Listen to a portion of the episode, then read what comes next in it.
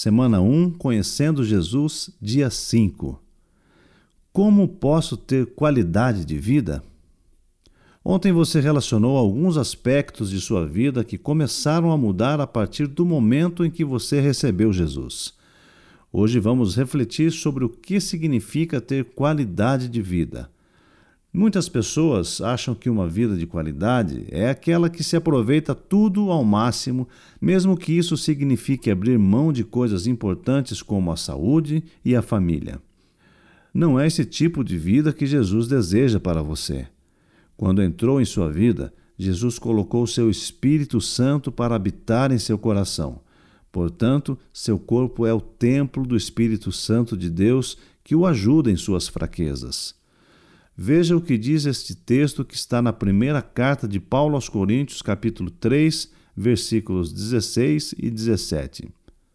Certamente vocês sabem que são o templo de Deus e que o Espírito de Deus vive em vocês. Assim, se alguém destruir o templo de Deus, Deus destruirá essa pessoa, pois o templo de Deus é santo e vocês são o seu templo.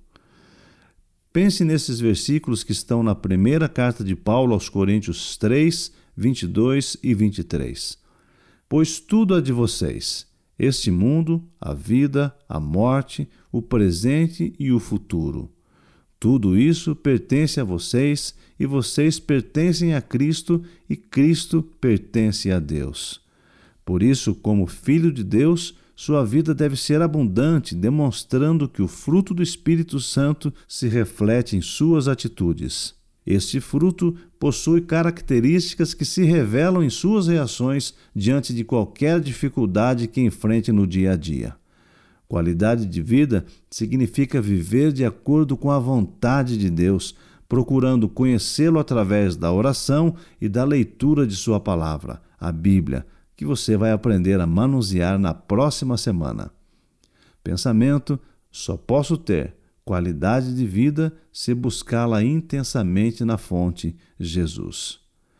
Pare e pense como Jesus tem ajudado você a alcançar qualidade de vida, dando-me mais autocontrole diante de situações difíceis, fazendo-me perceber que as pessoas são mais importantes que as coisas, ajudando-me a relacionar-me de maneira sincera com as pessoas, mostrando meus erros para que possa corrigi-los, não permitindo que eu minta.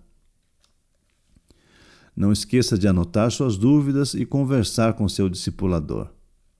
Finalizando a semana 1, faça uma revisão das lições dessa semana e escreva o que você fixou em cada uma delas, preparando-se para o encontro com o discipulador que você terá sobre o tema desta semana. Você terminou essa semana de estudos satisfatoriamente?